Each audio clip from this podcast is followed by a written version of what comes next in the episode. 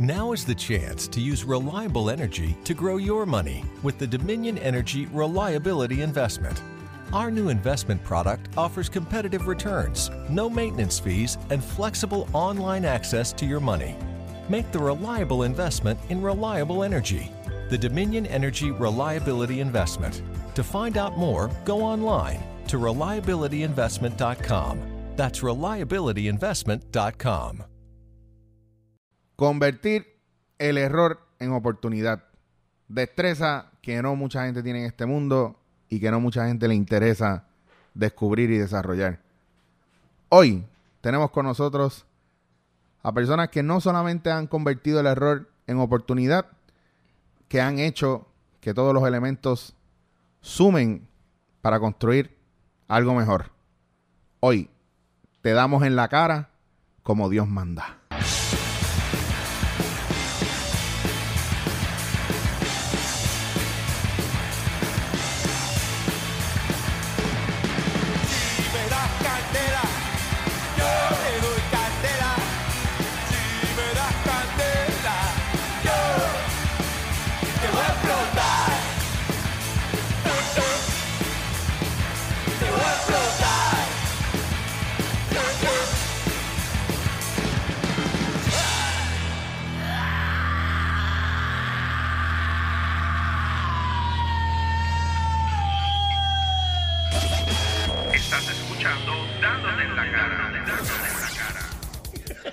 Yo, yo, yo hubiese.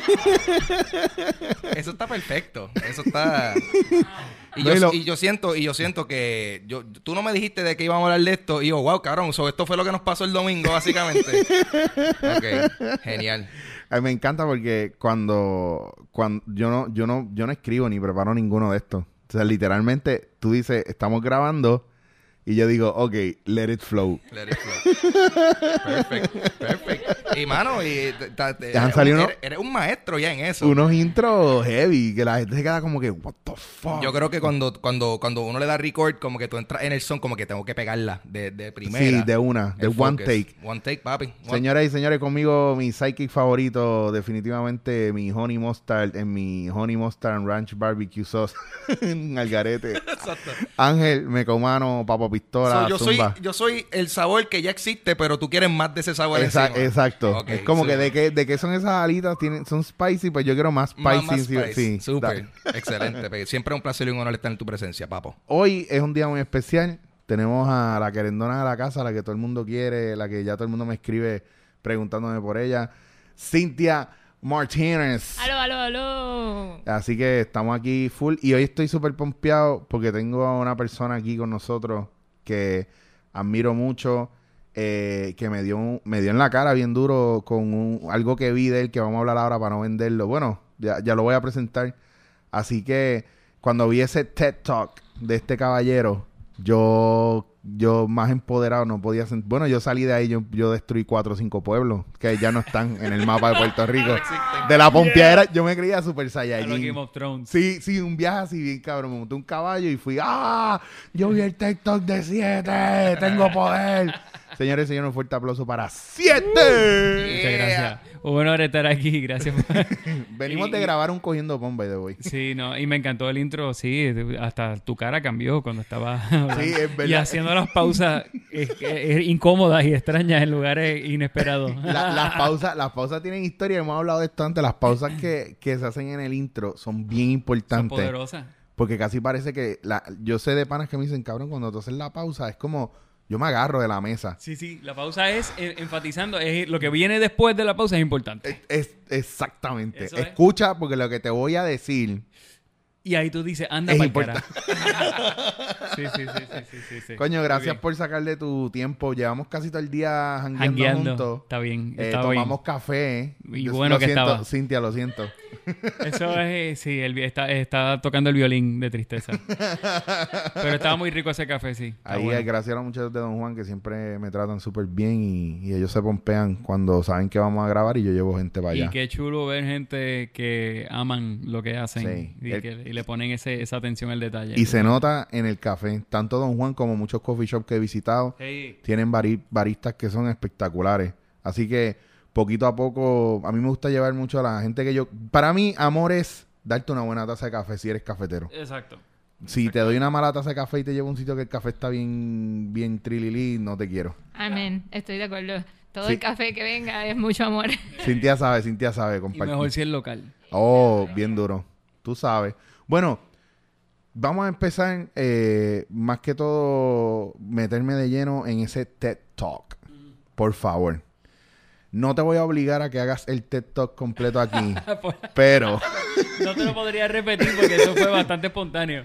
pero sí me, hay unas cosas, mano, hay unas cosas de tu historia que son bien importantes porque en tu historia hay ups and downs como en la historia de mucha gente, pero Sí. lo más que todo hay, hay, eh, hay una cuestión de apostar a ti y de, y de riesgo. O sea, Sí, tu, sí, tu, tu vida es un high risk maneuver constantly. Sí, todavía. Y a- sol de hoy. es como Fast and the Furious, pero versión eh, real. Pero sin for las real. explosiones falsas. Exacto. Todas las explosiones son de verdad. Sí, ¿sabes que Tengo que decir que yo no he visto ninguna de las películas de Fast and the Furious, Yo pero tampoco. entendí la analogía.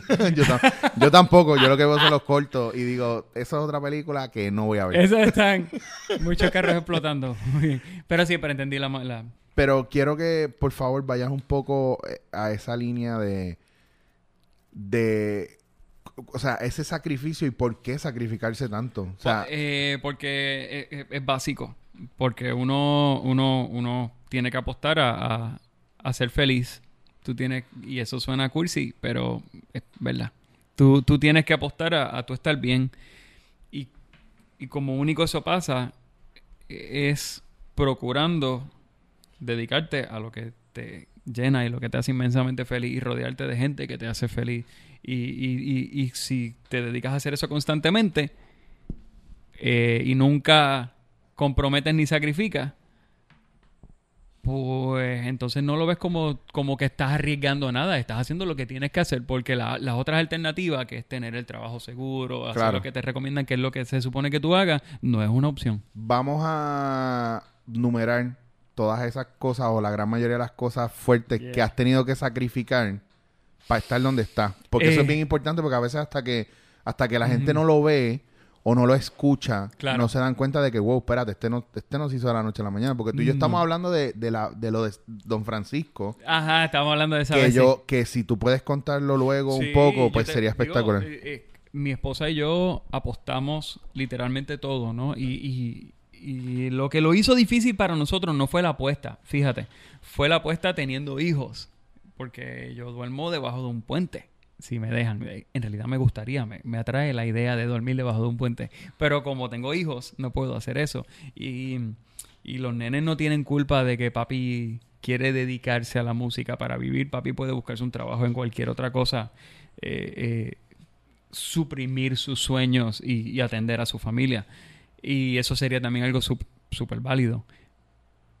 Sabiendo que ellos no tienen culpa, pues la, la carga emocional, el- la, posible culpa si algo sale mal, pues eh, es, es exponencial. Nosotros renunciamos ambos a nuestros trabajos. No fue que me votaron, no fue que no. Yo renuncié estando en un buen trabajo.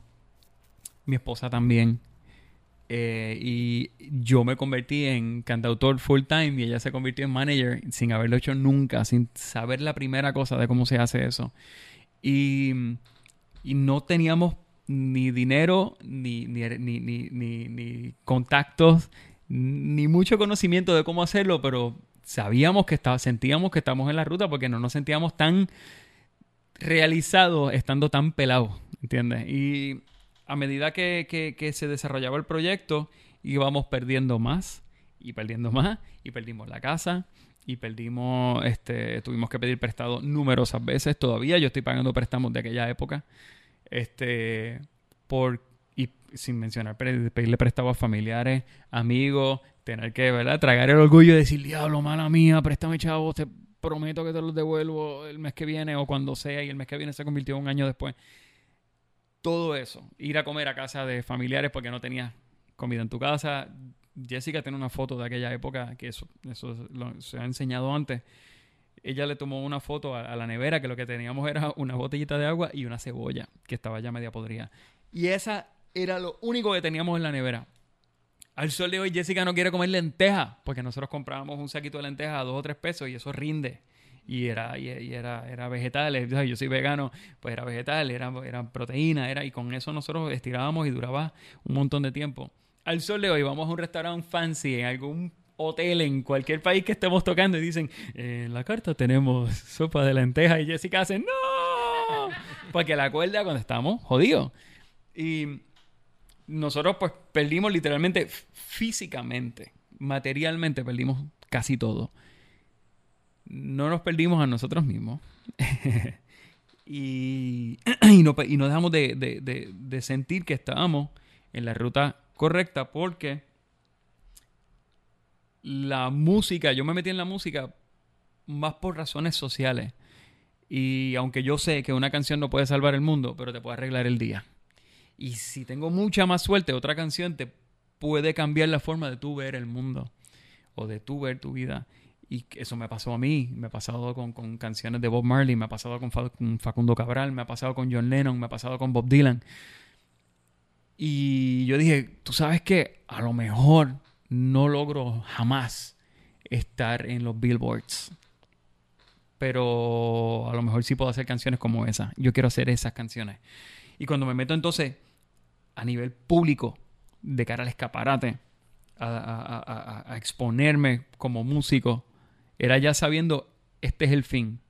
Así que cuando estábamos jodidos eh, económicamente y con, y con la moral bastante comprometida en ese momento, venía una persona y me decía, mano, escuché tal canción, me hiciste el día, quiero que sepas que me voy a casar el mes que viene y vamos a poner tu canción en la boda. Ya es, nuestra canción, ya dejó de ser mía la canción, mira qué suerte. Y, y entonces cuando empezaron a pasar cosas así, o alguien me decía, eh, estaba en el hospital y estaba en el tratamiento de tal o cual cosa, para tal o cual condición, y pongo tu disco y como que me- se me hacen las horas más cortas allá adentro. Yo sé que no soy yo, yo sé que es el poder de la música, pero qué chulo haber sido de una u otra manera parte de ese proceso. Entonces ahí yo dije, ah, yo estoy en el camino correcto, lo que tengo que hacer es aguantar los golpes que me faltan por aguantar hasta que esto funcione. Claro que está, es brutal porque estás enviando literalmente eh, una, una energía dentro de un paquetito y el que lo abre se encuentra con esa sorpresa. Que es lo que estamos, lo mismo con la cuestión del café. Te fuimos, nos tomamos un café y el amor que ellos le ponen a ese café Sí. se, o sea, traspasa, se mueve, Oye, se, se Y transporta. los seres humanos somos energía medible. Esto no es metaphysical bullshit que estamos hablando. Es tu energía de tu cuerpo se puede medir y, y se dispara con impulsos eléctricos que ocurren en el cerebro que son provocados por una idea o, por un pensamiento. Eso es real. Eso, ¿quién dice que en un café no se puede sentir esa energía de esa persona que lo hizo con amor? Claro que sí. Y yo te digo más, yo estoy al lado tuyo y yo soy de energía. Yo estoy tan pompeada ahora mismo que de por sí yo soy insoportable. Y si ustedes vieran a este hombre, este hombre está moviéndose y, y hablando con las manos. Que yo, yo en mis talleres soy igual. Y algo que me pompea mucho, que bueno que hablaste del TED Talk, porque cuando a mí me tocó dar el mío, yo dije, todos los TED Talks que he visto, desafortunadamente, han sido en inglés nada más. Déjame ver en el mercado hispano, que es la que hay. Cuando busco y veo el tuyo, eso de verdad me encantó porque tú dices algo que es mi cantaleta en el blog y es autosu- autosuficiencia crea independencia. Ah, algo, autosuficiencia es igual a independencia. es igual a independencia, porque para crecer tienes que capacitarte. Por eso es que me pompió tanto cuando te escuché, porque muchas personas malinterpretan eso. Sí. Yo le llamo el síndrome de Cuca Gómez. Cuca Gómez, sí, que lo sí. quiero hacer todo, pero eh, entonces te lo critican porque dicen, ah, este, es que tú tienes que delegar. Y yo, dude, no es que quiera delegar, es que la persona que lo puede hacer, yo no la puedo pagar al- y mismo. nadie se puede meter en mi cabeza, so, ¿sabes qué? Tengo que sacar el tiempo, la inversión y hacerlo yo, porque la persona que tiene el acceso para hacerlo, lo más que puedo hacer es guiarme, porque yo no voy a pesetear. Eso mismo, eso mismo, En- ¿no? Y, y la- las limitaciones económicas son cruciales. Entonces, como que, mira, delegar si lo puedo pagar. Y cuando lo puedas pagar, si alguna vez puedes, ya tú verás que se te va a hacer difícil. No porque quieres ser Cuca Gómez, es porque tú sabes exactamente lo que quieres hacer. Esa- Digo, hay- diablo, ahí a diste, menos que- diste en un clavo ahí. a menos que te cruces con alguien que me ha pasado. te- si te, es bueno rodearse de gente. A mí me gusta rodearme de gente que sepa más que yo. Entonces, pues, Sí. cuando me cruzo con alguien que sabe más que yo de algo, yo digo, ah, voy a delegar porque esta persona va a coger esa idea que yo tengo y la va a, a- Claro. a hacer crecer. Pero otherwise, hazlo tú. Bueno, en, en el caso, por ejemplo, de Ángel, que yo veo los trabajos que hace Ángel, Ángel siempre todo lo hace prácticamente solo, porque tú editas, actually, tú le resuelves un montón de cosas a otra gente que está en los medios. Mm. Sí, sí, Y en mi caso a mí me pasa que, por ejemplo, ya, ya a mí me han ofrecido, por ejemplo, grabarme y editarme cogiendo pongo, me han querido dar sugerencias, mira, pero si le pones esto, le pones lo otro, y yo, no, es que esa no es mi visión. Claro. Y eso me literalmente me saca de, del objetivo real, de por qué yo lo estoy haciendo. Sí, Si sí, lo, sí, lo más nítido del mundo para mí es cuando yo me siento a ver los videos y veo la historia que sale y ya yo tengo una manera de editarlo y ya yo tengo una manera de llevar el mensaje que yo veo ahí. Claro. Yo veo otros trabajos que están editados y a veces yo digo, wow, yo no acabo de entender nada de lo que me acaban de enseñar. Qué loco. Y, sí. y son gente que son buenos editores, pero a lo mejor no tienen el comedic timing o no pueden ver lo que está, lo que sobresale y lo que llama. Claro. No claro. tienen esa, esa eh, sensibilidad. Sí, y digo- digo, es eh, un arte. Esto, Eh, todo esto es un arte. No, y dijiste algo que es más técnico, pero lo mismo pasa con lo, con- en cualquier área técnica que, que viene entrelazada con algo creativo. El editor no es el que se conoce el programa y sabe dónde dar el corte y, y dónde hacer las transiciones y apretar botones. El editor es el que sabe contar el cuento como tú lo querías contar. Y eso no es fácil. Sí. sí, porque llevo, yo, yo soy autodidacta y una de las cosas que más me apasionan es aprender a hacerlo from scratch Claro. y no necesariamente tener guía. Entonces en el proceso, el can- cuando cojo el primer cantazo, pues ahí cojo el teléfono de quién me ayuda, pero no lo haga, yo lo hago.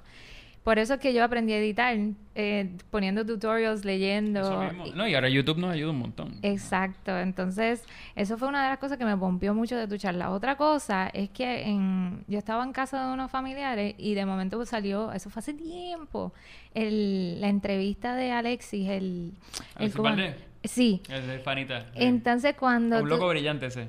Tipo Sí. brillante. cuando tú dijiste que la, que la gente te estaba tratando de nuevo, pero tú llevabas 12 años, ya este era tercer disco, y yo dije, ¿ves? Eso pasa, Sí, cuando porque... estás a punto de rajarte, este, tú no sabes que tienes ahí ya la puerta abierta a la, a la vuelta de la esquina y no, a menos que continúes, no te enteras jamás. Hay gente que se raja cuando están a punto de lograrlo. tú sabes. Y entonces lo que me pompió de lo que dijiste y cómo manejaste la situación fue que muchas de las veces le damos tanto valor a la espuma, por ejemplo, eh, y de momento lo que se reconoce en público tomó mucho tiempo en oculto eh, crearse.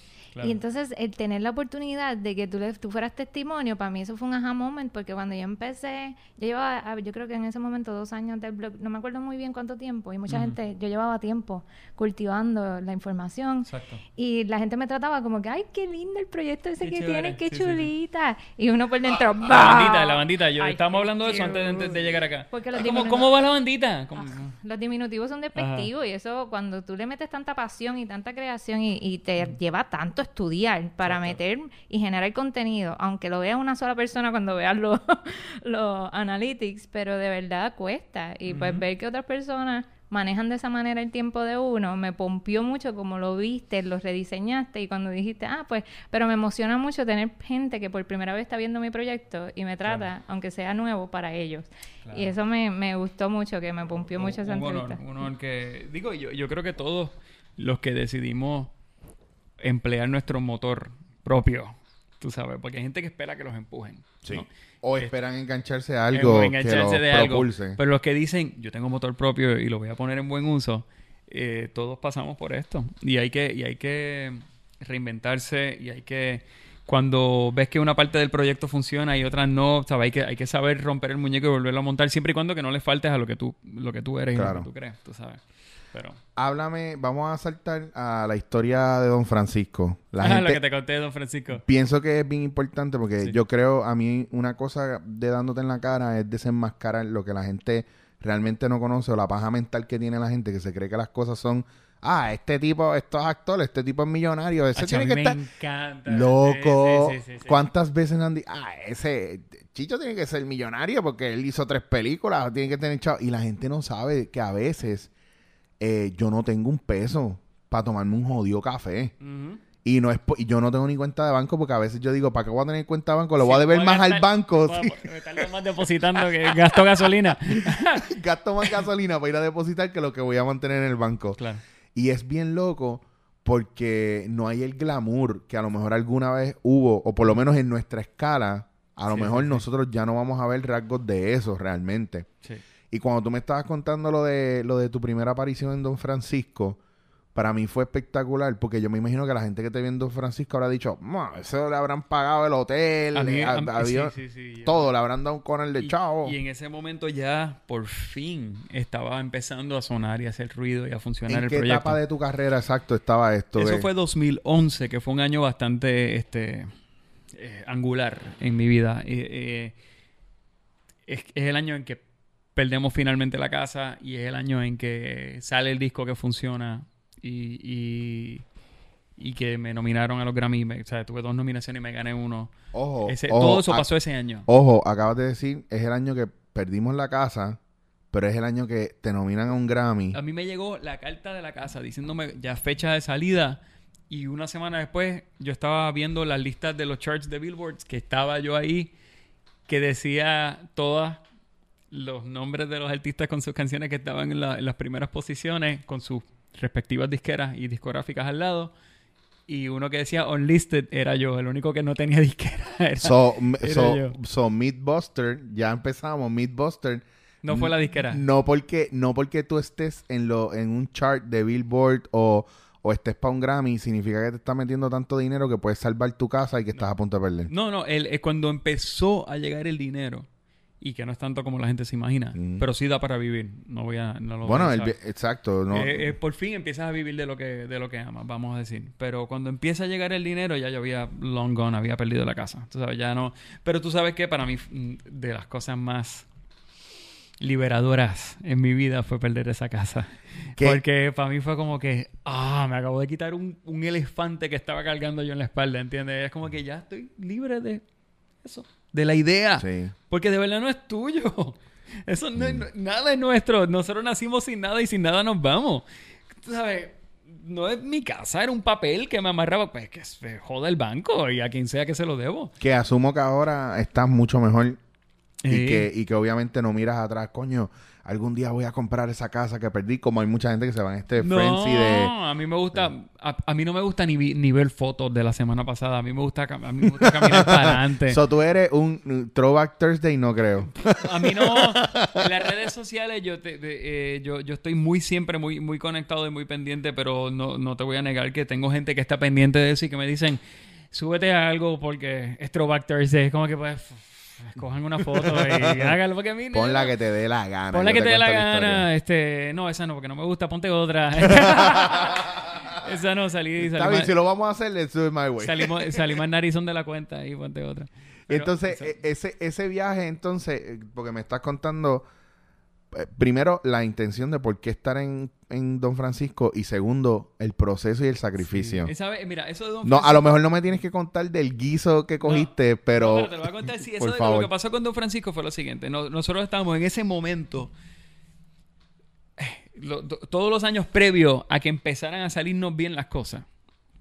Y digo salirnos a- a- a- al equipo, pero eh, más me refiero a Jessica y a mí, ¿no? A, a nosotros lo que, lo que estábamos, los arquitectos de esto mental y, y energéticamente fuimos Jessica y yo, ¿no?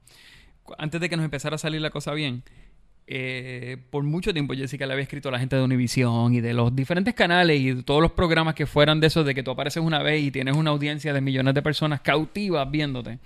Que dijimos, eh, lo que necesita este proyecto es una exposición como esa, para ver si de, de una revienta. Cuando empieza a, a sonar el primer sencillo de ese disco en la radio, que sin presupuesto empieza a reventar. Y los que saben de la industria de la música saben lo improbable que es lo que acabo de decir. Mano, empieza a ocurrir ese milagrito. Y nosotros habíamos tratado muchas veces. Y una de las pocas veces que le respondieron a Jessica del programa Sábado Gigante, le dijeron si aceptaran alguna vez la participación de tu artista. eh, anyway, hay una lista de espera de no sé cuántos meses.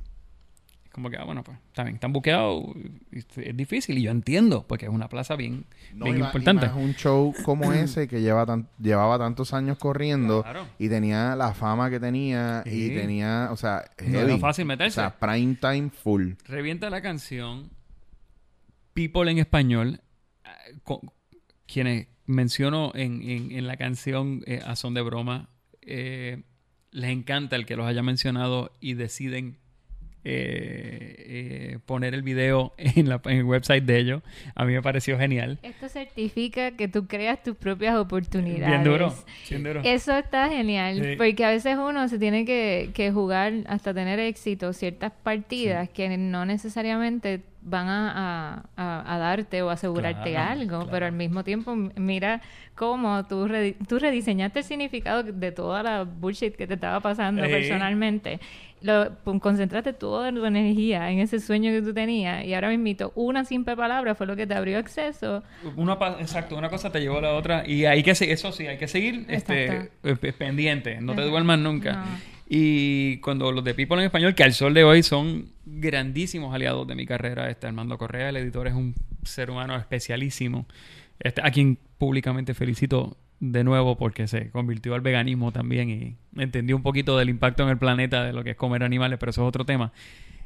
Después de eso, alguien de la producción de Sábado Gigante lo ve y nos llaman. Nosotros persiguiéndolos por años y nos llaman. Mira, somos de la oficina de producción de Sábado Gigante, que don Francisco quiera al muchacho que canta la canción esa. A- al muchachito, al muchachito. Al- que, que lo traigan para acá, que lo quiere. Y nosotros, pues, ¿para cuándo? De- dentro de dos o tres semanas. Era como tres semanas. O sea, era como que, ¡ah! anda para el sirete. Entonces nosotros no teníamos... como- dijimos que sí, pero ellos no te pagan nada, tú llegas. Entonces estábamos en Puerto, estamos en Puerto Rico, había que viajar a Miami. Ojo, recalco, ellos no te pagan No nada. te pagan nada. Tú llegas. Y a ti no te pagan por salir en televisión. Ya está. Ente- Mythbusters. gente, entendieron. Otro Mythbuster ahí hizo. So we proved that they don't pay you to They be don't there. pay you to be there. Sometimes they charge you. Entonces eh, eh, nos dicen, están invitados, la fecha es tal. Perfecto. Ahora tenemos que conseguir los chavos para viajar la banda entera. y nosotros estamos, note, ¿sabes? Estamos todavía en ese momento viviendo en el apartamento del cual me tengo que mudar pronto, ¿ok? De la casa que había perdido. O sea, yo estoy todavía viviendo en esas paredes. Ese fue como que, pues vamos, vamos a coger todo lo que hizo que caigan, que por fin empezaron a llamar, de que esa fue otra celebración inmensa. La primera vez que nos llaman para decirnos, mira, pues tenemos tal budget y nosotros acá no quieren. No quieren pagar. ¡Puñeta! Que ese siempre es el sueño. Ese es el sueño, mano, aunque sea algo. Y lo que sea, algo. que tú no tengo que pagar yo por ta- ¡Ah! Gracias, no me vas a pagar. El, el budget es tanto. Pues, sí, yo creo que se puede. Eso es aceptable. Eso, Creo- sí, sí, yo creo que Pues nos sí. empiezan a pagar. Y uno por dentro, ¡yeah! bitch! Exacto. Estamos, estamos guardando chavitos. Eh, damos, damos un tarjetazo. Y, y compramos los pasajes al garete. Y dijimos, pues ahora hay que pagar lo que, lo que se, se comprometió con la tarjeta porque no teníamos los chavos. Empezamos a coger guiso, a coger guiso, a coger guiso y nos faltaban como dos o tres mil pesos. Y nos llaman para dar un show bien mierda. En un, si no voy a decir los detalles para que, para que, bendito. En un sitio bien mierda, con condiciones bien mierda. Piensa que es uno de esos, ven- de esos venues que no tienen ni siquiera que ver con nada, lo que tú haces. Nada. Con- Para gente que no les importaba un carajo, eh, eh, era todo mal. Pero, pero, Excepto que estaban pagando. pero nos estaban pagando los 3 mil pesos que nos faltaban y estábamos tocando con una alegría, pero cabrona. Estábamos ahí como que, yeah. Y todo como que pensando, este guiso es una mierda, este guiso. Nos están pagando, nos vamos para Miami. Y, no y el- había forma de que a mí me quitaran la Y contentura. el, y el tipo del guiso, I'm rich, bitch. Eso mismo. Eh, I'm rich. Eso, rich. eso mismo. Pay. Eso mismo. Eso mismo. Y motherfucker. eso. I'm rich, motherfucker. You play for me, boy. Y ahí yo estaba playing for the rich man con una alegría im- impresionante y nos fuimos para Miami y nos quedamos todos en el apartamento de la tía de Roberto, que es mi road manager, y dormimos en el piso y, y nos acomodamos todos en una gran caravan que alquilamos y estábamos todos pillados con todos los instrumentos y no había tanta alegría, no había nada que nos aguara eh, el, el- el- ánimo y, y llegamos y, y pues y fue otra de las tantas cosas al aparecer en ese programa que, que me abrió las puertas pues, a nivel internacional, ¿sabes? A meses después de lo de People en Español y Sábado Gigante y posteriormente la nominación a los Grammy, de repente lo que era un disco que solamente había sonado en Puerto Rico pues se convirtió en un hit en más de 30 países, ¿entiendes? Eso fue... Bueno, las ca- carreras como hasta la de a la- hasta la de Arjona empezaron ahí en, en Sábado Gigante y fue lo que lo, lo que ha explotado a mucha gente que a lo mejor sí tenían una trayectoria ya en sus países o en su pueblo Sí. y, y- esto los explota porque después de, de presentarse ahí empiezan en- ese es, ahí es que tú haces el crossover como Sí. tal dentro del, del mercado latino pero en Estados Unidos. Sí, sí, sí. Y don Mario, ese señor, es un señor bien, tú sabes, yo cuando fui a Chile a la Teletón, Mm. que él me, que, que, que, que nos hace el honor de invitarnos y, y, y toqué allá en el Estadio Nacional. Sí, frente- porquerita. Frente a 60 mil personas. Porquerita, porquerita. Sí, Ajá. un publiquito ahí chévere. Ese cómodo. señor en, en, en 20 y pico de horas recauda 40 millones de dólares. ¿Sabes? Él es más poderoso que el presidente en, en su, en país. Y, y lo, y lo pone, y los pone esos 40 millones, eh, eh, los 40 millones de dólares en muy buen uso, porque después te llevan para que tú veas en qué se gasta ese dinero. Y, y es un señor muy, muy, muy comprometido socialmente, por lo que al sol de hoy, pues lo sigo respetando muchísimo. O sea, fuera de que me ayudó en mi carrera de una manera brutal, pero qué malo es cuando te ayuda a alguien a quien no respetas o admira. Y este, en este, este no es el caso. Tú sabes. Y algo que te iba, ya que hablaste de los estadios y las cosas, la foto, que tú dijiste que en Photoshop, este, yeah. en Photoshop tú pusiste, y esto es, em, y esto me raya, porque, y te voy a explicar por qué. Yo, yo soy estratega de negocios y de vida, yo te doy estrategia y todas esas cosas, y mi función en la vida de las personas raya mucho entre otras personas que me tratan como si fuera existencialismo barato, estas cosas convencionales, ay, yeah, go. Pues eh, me pompió mucho que dijeras, porque algo que la gente malinterpreta cuando tú tienes una visión de algo es que voy a pensarlo y digo, se me va a dar, se me va a dar, se me da. Pero lo que me encantó es que tú tenías la visión, pero tú no dejaste de moverte. Ah, no, y no, tú tienes que trabajar, hay que y- trabajar. Exacto, y certificaste que movimiento es vida. Sí, si sí, si tú sí. tienes la pasión para tener la energía de visualizarlo, tienes que tener el doble de la pasión para meterle el esfuerzo y la caña, porque entiendo que la, la foto, más que darte dirección, te llenaba el tanque de gasolina. Y Eso. eso era lo que me pompeaba. Esto. Sí, sí, Sí, y eso- esa- de lo que tú estás hablando, para los que nos están escuchando y no saben, es que en la, en, en la laptop que yo tenía, en el desktop, yo... Ay, perdón, le di un cantazo a esto. En el desktop yo puse una foto, un montaje barato hecho en Photoshop malo, yo tocando y detrás de mí encontré una foto de un estadio lleno de gente y dije, yo quiero tocar para toda esa gente. Yo quiero que mi música y lo que yo quiero decir llegue a tanta gente, ¿no? Y pues, cuando yo tocaba en ese momento, yo tocaba y se metían cinco gatos. Y, y si todos los días yo prendía mi máquina a trabajar porque eh, no era hoy tengo esto que hacer. Estábamos muchos años en qué hacemos hoy para, para, para despertar este, este monstruo, para empujar este proyecto. Y la foto pues después se empezó a convertir en realidad, ¿no? Después dejó de ser un Photoshop y empezaron a salir las fotos con los... eh, Es bien loco porque en estos días yo iba para Mayagüez y tuve esta visión bien bonita donde veía los shows de impro que nosotros hacemos fuera de los espacios pequeños y más en salas grandes como si fuera una obra de teatro real. Y digo como si fuera una obra de teatro real porque aunque es un trabajo bien fuerte y un trabajo bien profesional y es un trabajo que uno le mete empeño y que de verdad el que entienda, el que entienda el, el concepto de lo que es la improvisación Mm. va a decir, diablo, mano, esto hay que verlo. Porque esto es magia. El viaje es que después, entonces, acordándome de eso, pues yo simplemente saqué una foto de Queen y saqué a Freddie Mercury y me puse yo ahí Yeah. en Wembley, súper lleno. Este, lo vi, me dio cagazón y lo iba a quitar y lo dejé. Sí. Y lo veo y, y pompea, pero también es el factor de, también de, uno tiene que, dentro de lo que hace, estar orgulloso del trabajo que está haciendo, Sí. porque si no, no lo vas a lograr cuando, la, when, when people undermine that, que empiezan a decir, no, bueno, esta es la falta de seguridad que viene de la falta de preparación, que viene también del no creer que, que eres capaz de hacerlo. Por eso yo soy creyente de que te tienes que esforzar no solamente logrando hacer unas cosas, sino educándote, creciendo contigo, porque ahí es donde la gente se aguanta Sí. y coge más miedo. Ah, diablo, espérate, pero para yo poder hacer eso, yo tengo que practicar y yo no tengo tiempo porque el trabajo, Sí, sí, no, cualquier y- excusa es buena para quitarse. Oye, es más montón. fácil quitarse, es más fácil quitarse, pero pues va, mueres infeliz. Entonces, para el que dice, pues mano, me tengo que joder, lo voy a hacer. Hay dos cosas que te detienen. Uno es la inseguridad y la falta de preparación, porque eso sí, cuando aparecen las oportunidades, tú, you better be ready. Tú sabes, o lo más posible con tus limitaciones. Y segundo, hay otra cosa que a mí casi me detiene, ojo, que es la culpa. La culpa es un freno.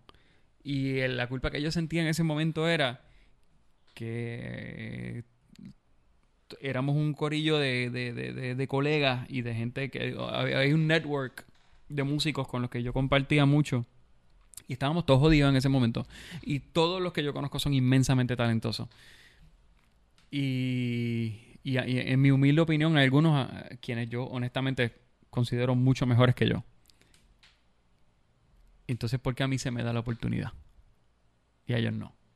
Y se me daba esa culpa. Y yo decía, pero hermano, yo no soy mejor que este. Oye, pero eso, lo- eso está bien loco porque en muchos casos pasa lo contrario. Yo soy mejor que esta persona y porque a mí no se me dio la oportunidad. Hacho, Tam- eh, eh, bueno, Eso es un viaje. Yo, yo me imagino que mucha gente que se le da, en el caso tuyo, para mí, te lo puedo citar como grandes poetas de los 80 slash 90. Porque tengo la fuerza, tengo la mañana, tengo la fuerza, tengo la mañana, tengo la fuerza. Adiós, maña. Fuerza que tengo la mañana, que tengo la fuerza, que tengo la- Hay cosas que veníamos hablando de eso también en el camino, que es, hay gente que a lo mejor no tiene una cuarta parte del talento, Y pero tiene una maña drive. de pero tiene de sobra tiene 20 góndolas Sí. de maña ahí para Hay, regalar hay gente que son negociantes, este, ávidos negociantes. Yo no soy negociante, pero yo sí yo tenía pero el- ahí el drive. delega ahí delega Ahí delegué, sí. Ahí delegué. No, hice muy malos negocios y firmé contratos que no había firmado, pero eso es parte de, eso es parte de aprender.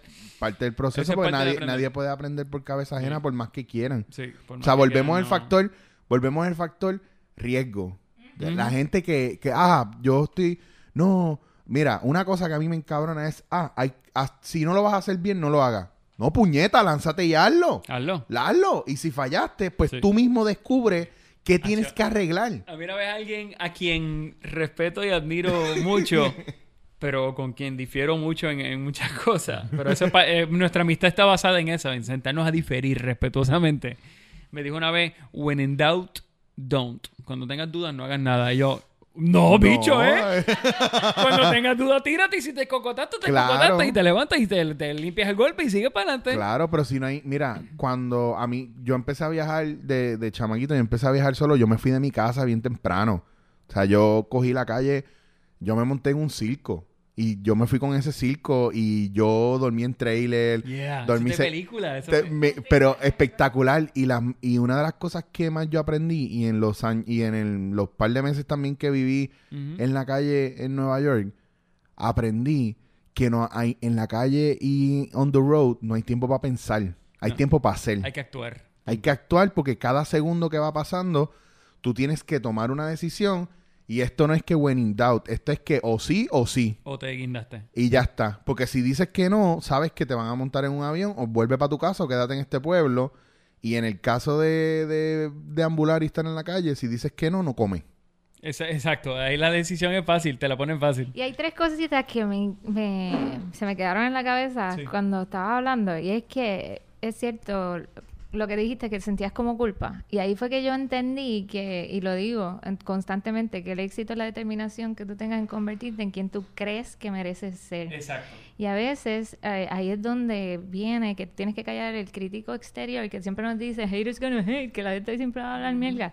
Pero el peor es el crítico interior. Sí. Que ahora tú, tú tienes que hacerle el tune out. Por eso que cuando nos da miedito que tú estabas diciendo, Chicho, la primera vez que yo empecé a escribir las estrategias online, eh, pese de que todo el mundo estaba diciendo lo que estaba diciendo, yo dije, yo tengo que darle cosas prácticas a la gente que pueda tomar acción rápido para yo no convertirme en quien supuestamente han creado mala fama en tener allá afuera. Y yo digo, ¿cómo hago la, la información más accesible? Pues empecé a escribir. Luego, ¿cómo la gente no lo estaba leyendo tan rápido? Porque no todo el mundo lee. Yo, ok, voy a abrir un canal de YouTube. ¿Cómo? No sé, pero lo voy a hacer. Y entonces, cuando empiezo a subir el video, que hago algo bien casero que no está público, no lo busquen.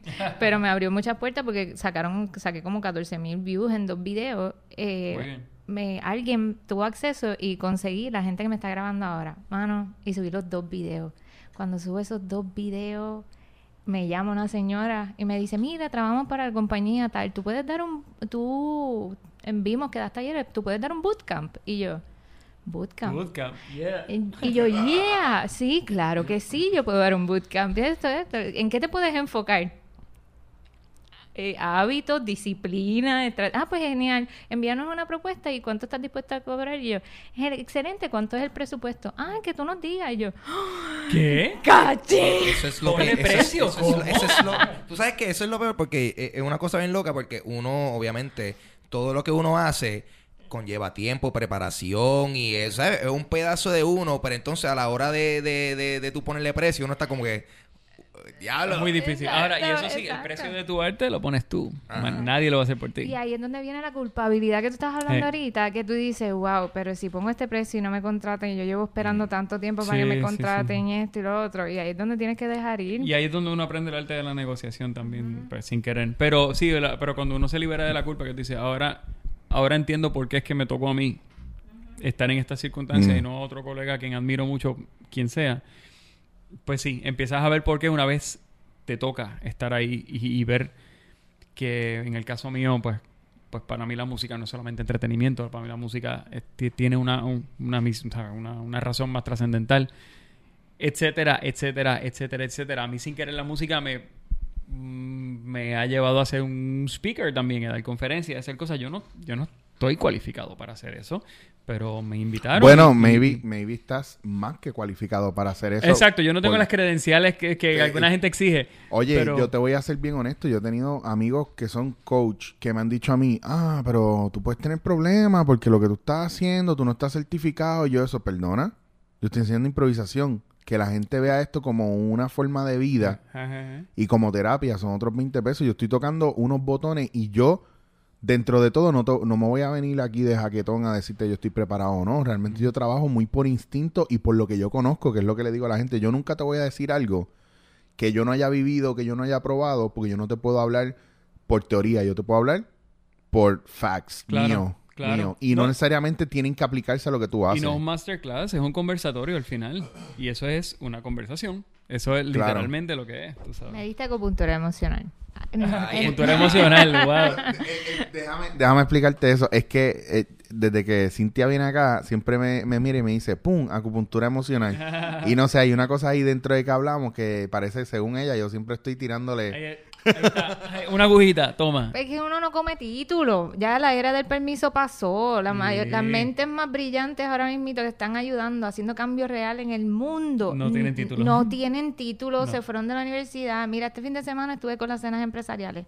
Estoy hablando de gente que literal están poniéndole... Un, un chamaco de Argentina está haciendo de tribus y de, gente de pobre, pobre, los está convirtiendo en empresarios, vendiendo su artesanía por texto Yeah. en los Estados Unidos, que literal está poniendo comida en las mesas de esta gente y él no tiene, él ahora acabó de cumplir 20 años y pidió un receso en la universidad, no tiene ni un bachillerato. Sí, sí, sí. sí. Y en realidad eh, tenemos que quitar lo obsoleto que existe de un supuesto título que no te asegura que la persona es, eh, está, es correcta, porque cuánta gente que tiene tanta teoría ha metido las patas como 40 veces y te da un servicio sí, sí. pésimo. Claro. No, no, Es que son todos, som- somos todos humanos. Y no Yo, yo conozco... No, que, que hasta cierto punto, desde el punto de vista académico, eh, yo había tomado unas clases que los profesores míos, yo estaba como que, wow, cabrón, lo que tú me estás dando está como que obsoleto ya. O sea, esto no, no, aprecio tu conocimiento, pero la realidad actual es bastante diferente. Y lo lindo de, de- de cruzarse con profesores o con cualquier este eh, figura de, de, ¿verdad? cualquier persona con la que uno puede aprender es que tú te lleves lo que te sirve y lo que no, ¿sabes? Y, con, Claro. y, y agradecerle, aunque, aunque difiera, porque vas a diferir. Y más con los que son de, de las generaciones anteriores que vienen, ¿verdad? Con, ya con una estructura y vienen de la era del especialismo y de... Tú sabes, hay que, hay que ver históricamente lo que pasaba. La, la gente que entrenó a los que nos a los que nos enseñaron a nosotros, era gente que les dijeron, tú eres el que pone esa tuerca en esta cadena industrial, tú sabes, y lo único que tú sabes hacer es poner esa tuerca. Y ahora nosotros somos de, no queremos trabajar para nadie, tenemos que aprender a hacer 18 cosas, tenemos que ser versátiles, tenemos que, que tener motor propio. Somos de la era que, que no tenemos cuenta de banco muchos de nosotros, no tenemos plan médico, no, No. tenemos cable TV, eh, ¿entiendes? Sí, y, sí. y somos felices. Ese- Entonces vivimos una incertidumbre preciosa. Ese es el viaje. Yo, yo vivía, yo vivía en Isla Verde, en un apartamento así bien brutal, del cual a veces ni salía. El edificio tenía piscina, yo tenía la playa al lado, pero vivía en una perreta con el mundo. Y no te voy a decir que tener dinero es malo. Es el viaje de que... De que... Yo- de hecho, que yo pienso que tener dinero es nítido. Eso Tener está... dinero está bien cabrón. De- Yo Tener quisiera... dinero te, te, te quita algunos, algunos dolores de cabeza Algunos. y te da otros. Cla- Sí. sí. obligado. More money, more problems. Y voy a compartir, es el significado que tú le des, porque yo estaba más o menos en la misma dinámica y este fin de semana me enseñaron que mm, este money gives you freedom chips, te da estos leves accesos de libertad que tú vas a poder implementar en tus pasiones. Y es cierto, porque la mayoría de las personas en realidad eh, utilizan mal el dinero. Muy mal. Entonces ahí es donde nosotros, cuando estás viendo el colectivo, que ves a la masa, tú dices, wow, qué lamentable que se esté usando el dinero de esa manera. Y, y- y la, la, la gente piensa, estaba, hablé con, estábamos en el, en el, en el jeep, está hablando que, ¿sabes cuántos millonarios deprimidos yo conozco?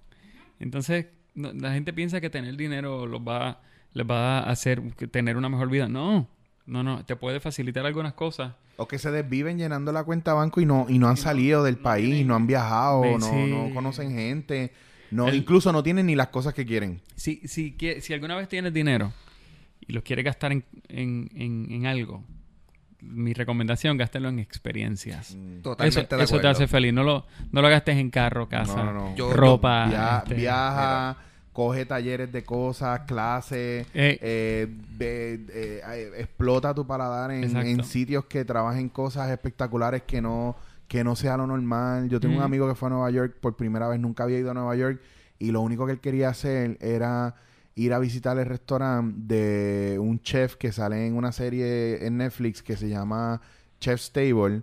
Y este chef, ellos trabajan todo lo que es esta simbiosis que hay de cómo, cómo, cómo utilizar todo en una finca y cómo cada una de las cosas que tú utilizas eh, ayuda a que crezca otra.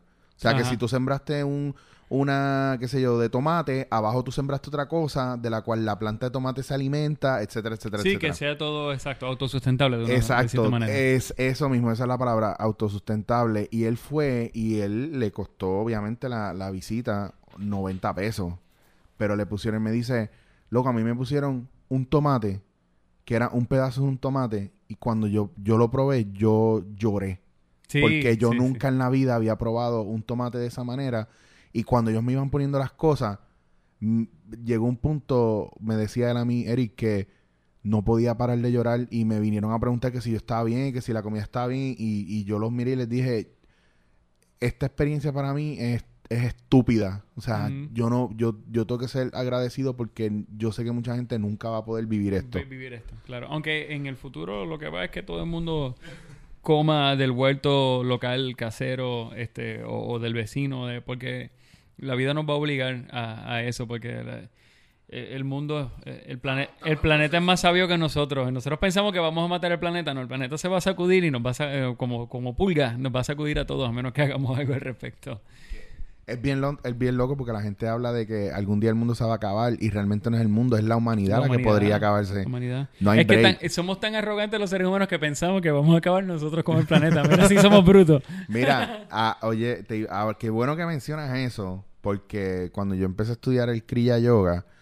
eh, estudiaba todo lo que eran las enseñanzas de Sri Swami Yukteswar, que es el maestro de, de Yogananda, que es el maestro que yo sigo en Kriya. Para Mahansa Yogananda. Para Mahansa Yogananda. Pues la línea es, pues está Yogananda, su maestro Yukteswar, el maestro de Yukteswar, Lahiri Mahasaya, y de ahí soy eh, Swami Mahavatar Babaji. Pues Yukteswar decía que el problema mayor del ser humano es que pretendía cuestionar al universo y, y a, la, a la naturaleza como si fuera eh, un acusado en un estrado y lo y le cuestionaban con la mente cerrada, pequeña y primitiva que todavía tenemos comparado con la sabiduría del universo. Ujú. So que estamos tratando literalmente de medir la capacidad del universo con herramientas humanas que todavía no llegan No tenemos forma a, esa vasta nada. inmensidad. Claro, Entonces, claro.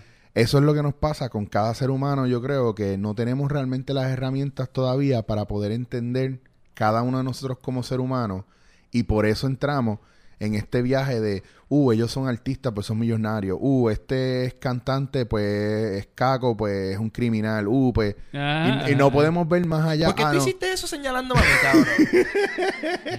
No, pero yo estaba diciendo también en, en- Por tu en- camisa de Pardon My Swag con Ah, Charlie el- Brown, que está cabrona. Pon yo estaba diciendo que, que, que yo tengo un montón de panas caco.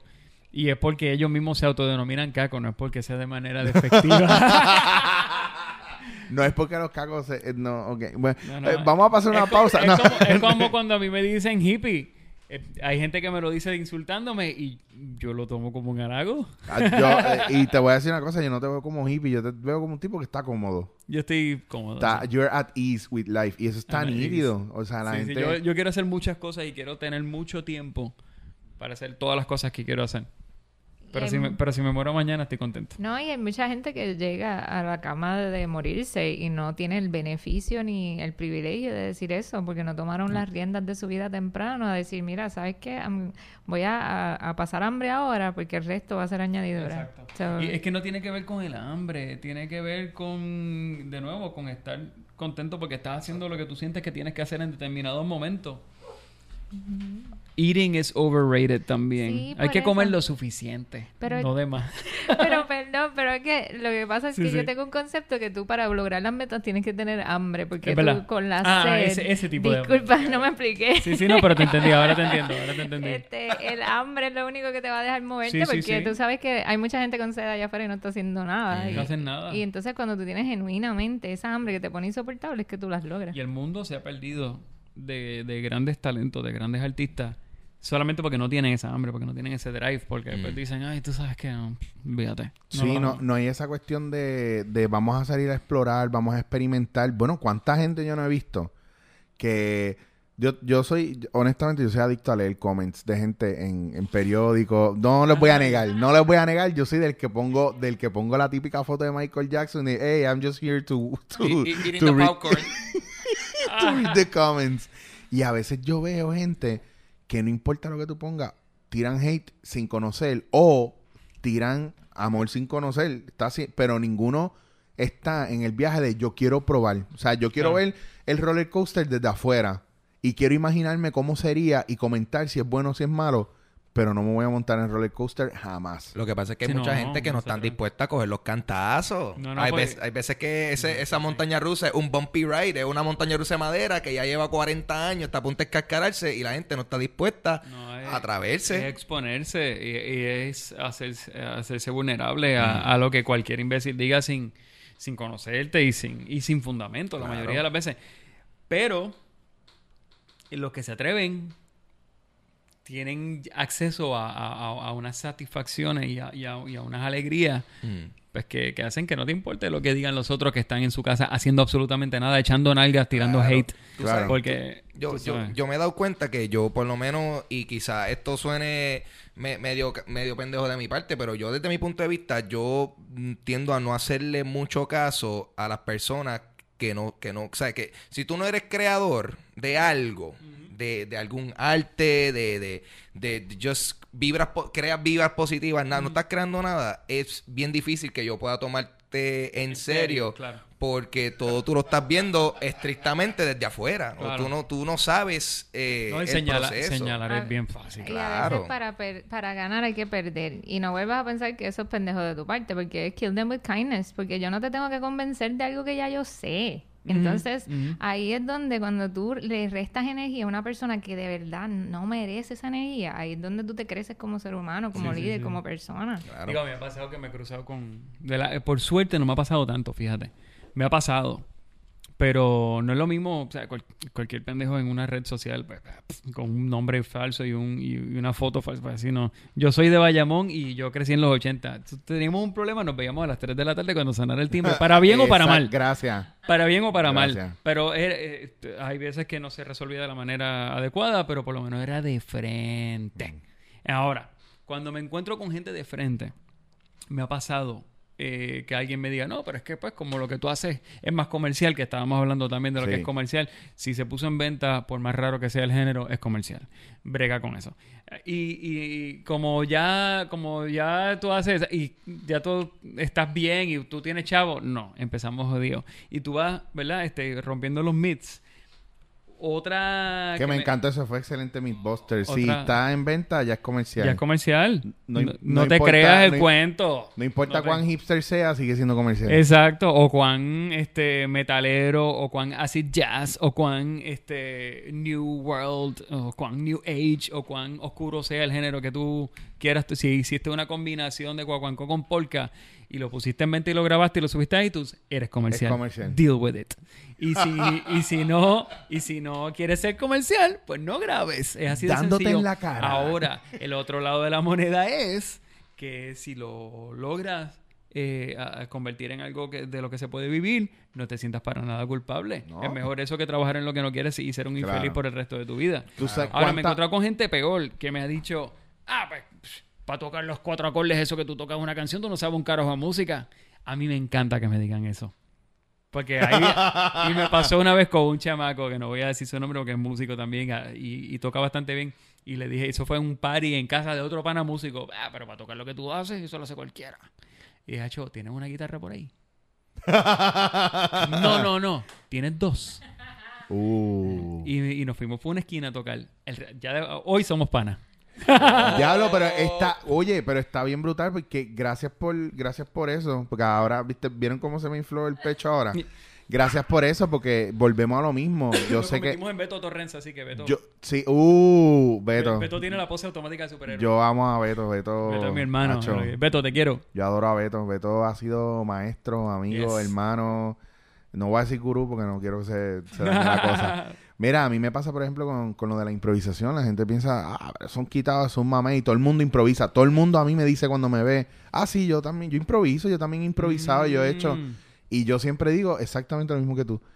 ¿Quieres trabajar algo conmigo ¿Quieres- ahora? quieres vamos, hacerlo? Vamos a hacer algo. ¿Tú sabes improvisar? Y no, y no, bre- no aguantan, no aguantan porque no, no entienden que ahí, ah, y después es el típico, ah, diablo, pero es que tú lo haces diferente. Y ay, mira, cállate la jodida boca. No si no sabes lo que excusa, estás hablando, mire, puñeta, tú sabes, yo no nací ayer, cabrón. No, y a mí me digo, y es loquísimo porque nosotros somos bastante este, injustos, ¿no? Con, con nosotros mismos y con, y con los colegas, e- especialmente con los que tienes cerca. Todos, no todos, pero un montonazo de gente admira mucho a Bob Marley. Y esa misma gente que yo sé que admira muchísimo a Bob Marley vienen a decir, eh, mano, es que, pues, aquel otro huevón lo que hizo fue una canción de tres acordes. Bob Marley hacía canciones con un solo acorde y mira qué genial le quedaba. El reto, yo creo, musicalmente, duro, es hacer una canción que toque vidas. Que, que tú digas, "Ah, shit, esto es- me gusta, que, que, que brutal, me identifico, o, o me mueve, o me encanta, me entretiene, lo que sea, que, que, que produzca algo en ti y que sea hecho de una manera que lo entienda casi cualquiera. Porque yo te puedo hacer una canción complicada con 18 mil acordes y, y inversiones y arreglos crípticos con letra que no entiende nadie. Pero lo hice para mí entonces. Bueno, que vea la gente, que vea la gente de- de- del barrio que sale Peter Tosh y de dónde sale Bob. Marley y cuáles fueron sus primeras Claro. guitarras, cómo se las tuvieron que hacer ellos. Claro. y cómo hicieron magia con esa pendeja. Busquen ahora que está Google y toda esa mierda. Hacho, búscate. A mí una vez yo me puse a tocar con alguien y él se, se le había partido una cuerda. Y- Busquen en YouTube Chicken on the Corn. No estoy tripeando. Yo soy vegano, yo no como pollo. Pero óyete la canción que hizo el tipo de Chicken on the Corn con una guitarra con una sola cuerda. Y dime que no es un musicazo y un super compositor ese macho. ah, Esta- es que se me partió una cuerda. Mire, compay. Bueno, lo que, lo que estábamos hablando. Póngase a tocar y cállese la lo boca. que estábamos hablando de que todo suma, de que todo suma todo y, suma. Y volvemos a lo mismo, es, es maña, diablo. Es así una, ya hemos llegado a nuestro fin literalmente y qué bueno que vamos cerrando con ese viaje eh, y con esa cuestión de, es una cuestión de empoderamiento de que cada Sí, cual, sí. cada cual es responsable, no es culpable. Quítense eso de la cabeza. Sí, la culpa es, un- es un- Es innecesaria. innecesaria. Es una cuestión de responsabilidad. Asuma responsabilidad por su vida, Sí. asuma responsabilidad por su éxito y o fracaso. Exacto. Entréguele, Y su, cuando tengas fracaso, aprendes de ello. Para eso, para eso fue que te pasó. entréguele su fracaso al mundo y a la gente que piensa que usted fracasó. Libérese de eso, no lo cargue, Ah, no. porque eso es bien importante, que el fracaso que la gente ve en usted, usted no lo, no lo lleve. Oye, y todos somos, eh, todos estamos sujetos al ego de una Mm. u otra manera, por más que nos logramos desprender. Y yo, a medida que pasan los años y, y me voy poniendo más viejo, quiero creer que me voy desprendiendo cada vez más, pero siempre uno tiene algo de ego. Y un amigo mío, que es muy humilde y, muy centrado, eh, me dijo una vez que una de las pocas formas en la que él usa el ego de una manera positiva es cuando alguien le dice que no se podía y lo logra. Me dice, cuando alguien dice, ah, va, cabrón, te cocotaste, no te salió de qué sé yo, me dice, yo no le contesto, no digo nada. Pero después cuando pasan los años, no le digo nada, no nada. Pero para mí, para mí adentro, digo, lo hice. Entonces, por satisfacción personal. Y no es por darle la cara a nadie ni por No, nada. no. Es por decir, fuck, qué bueno que se equivocaron conmigo.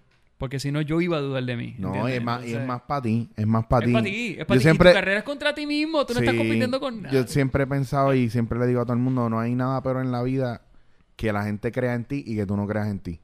Claro. Eso, ahí, ahí es que está la clave. Pueden haber millones detrás de ti creyendo en ti, impulsándote, pero si tú no estás en ese mindset, Igualmente a la inversa, si nadie cree en ti y tú sí, tú subes, subes porque subes, no hay break. obligated. Ok, tengo que hacerlo. Porque eh, me da la gracia porque yo di recientemente, tengo una gran amiga que, que estaba bien enferma, entonces la habían contratado para dar una charla y me llama, me dice, Cintia, de verdad no tengo voz, por favor, para yo no quedar mal, tú puedes ir. Y yo, pues excelente, está bien. Hago los arreglos para ir. Por la mañana me llaman los organizadores y me dicen, eh, Cintia, sabemos que, que te pusieron, pero como no eres fulana de tal, pues te tenemos que bajar el- la paga. Yo hice así. Yo dice, y yo, el ego, yo dije, wow, y yo dije, yo he dado charlas en tal sitio, en tal sitio, yo he hecho esto y he hecho lo otro, ¿cómo? El faranduleo puertorriqueño, ¿qué está pasando? El ego, ¿qué sucede? Mi, mi papá como a las 6 de la mañana ese día me había enviado un quote, pero como, como yo estaba tan envuelta de que tenía que hacer tantas cosas antes de esa llamada, yo no había prestado atención. Y él me envía, You have to be open-minded when those early opportunities present themselves. Take advantage of them whether they are going to make you a lot of money or not. Rachel Ray. Y cuando él, cuando él viene y me dice, yo lo llamo yo, papi, de verdad, tengo que dar una charla para 100 personas, no voy a quedar mal porque le hice este compromiso con, con ella y ella es más importante que esta persona que me está denigrando. Yo respiré profundo y, y de verdad le dije, necesito que me coaches porque de verdad yo misma no me estoy coachando. y me dice, despégate del ego, porque ahora mismito tienes que mover las, la- las, las fichas a tu favor. Y por más que sea que quizás no sea el propósito ni la paga que tú quieres, tienes 100 personas, que hay alguien, si papá Dios está insistiendo que estés ahí, o la energía, hay alguien ahí que te tiene que escuchar. Ve y hazlo como quieras. Sabio tu viejo. ¿Qué qué? Entonces, cuando, cuando fui, yo lo llamé del carro y yo, es definitivo, tres personas se me acercaron y me dice, tú no sabes, acabas de tocar algo que me estaba sucediendo en mi vida que necesitaba que trabajarlo y me lo acabas de trabajar en la charla. ¿Y sabes qué? Compensó Sí, la No hay- no hay cantidad dinero de que compre dinero eso. ever. Por eso es que ahí en, en el ego uno, uno piensa que lo ha dominado, pero hay situaciones que te ponen... Ah. Sí, uno brinca, uno ¡Guau! brinca. Sí, sí, sí. No, y eh, el truco es tenerlo en check. Y cuando uno le empieza a ir bien en lo que uno ama, ahí es que, que, que el ego, el, el ego puede, tú sabes, si tú tienes un montón de gente diciéndote que tú eres lo máximo y tú no tienes el corazón bien puesto, te lo crees. Te lo crees y conocemos mucha gente que les ha Sí, pasado y se creen lo que se le denomina como la película. Y hay gente que se compra y se come esa película y la viven y es como, mira, no, no, no. Don't believe the hype. Te bajaste del escenario y eres el mismo pendejo de siempre. Se acabó. Estás chavado, te vamos a estorquear para que vuelvas para acá. Me con dicen, yo quiero hacer una parte 2, seguimos. Sí, sí. Obligado, parte 2, parte 3, parte 4, o sea, hay temas, hay temas, hay temas. Yo creo que dándote en la cara es un foro más para gente que, que honestamente pues ha vivido y está en plan de aprender y de enseñar. Esto tiene que ser recíproco. Si no, no nos movemos. Los grandes maestros son los que son mejores estudiantes. Eso, eso, eso- es, eso es verdad. Y eso tiene que seguir porque si no nos seguimos renovando, estamos pillados. Así que eh, en nombre del grupo entero, aunque ellos lo van a hacer, me imagino, en algún momento, te abrazaremos, te besaremos cuando acabemos. Yes. Nos que sacaremos vengan los abrazos. Pero gracias por estar con nosotros. Este, Bueno. si tienes, quieres dar tus redes, qué está, vas a estar haciendo, si tienes algo pronto. No, eh, sí, yo- eh, eh, es, eh, Tú la, la- estás pasando cabrón. Yo la estoy pasando bien, sí, no, no, es que no he venido a anunciar nada, tío, que, que solo he venido a conversar. Pues- no, este, mano, eh, gracias, lo he pasado brutal y, y que sí, me avisas para la próxima para documentar otra conversación y las redes sociales, ustedes me encuentran y yo Ya. ustedes y ya, y nos vemos. Estamos ahí. gracias a un millón. Eh, Cintia, por favor, proguéate. My Burly Famous Life, mi vida apenas famosa. Y también lo pueden conseguir por cintiammartinez.com. No olviden dar subscribe en YouTube. Eh, señor Papo Pistola. Bueno, a mí me pueden conseguir en las redes sociales como Ángel González Official en Facebook, Papo Pistola en Instagram y Twitter y todo eso. Y en mi podcast Dulce Compañía, que eh, recientemente tú estuviste conmigo en Dulce Compañía Live. Tenemos en, que hablar en el de show eso. más bizarro que he tenido. Porque en donde todo lo que pudo haber pasado malo, pasó malo, pero sobrevivimos. Y de una manera excelente. Y vamos a hablar sobre eso también en un episodio próximamente en Dulce Compañía. Está por iTunes, Audioboom y donde consigan podcast. Boom. Bueno, y ustedes saben que me consiguen en todas mis redes sociales que he tratado de ponerlas todas igual. Chicho Wazir, Instagram, Snapchat y Twitter. Y ya saben que está cogiendo PON en Facebook y en YouTube. Y también estamos en Facebook con Dándote en la Cara. Muchas gracias. Eh, gracias a nuestros invitados, a la gente de la casa. Los amo en Krishna y, y seguimos dándote en la cara. Esto es Dándote en la cara.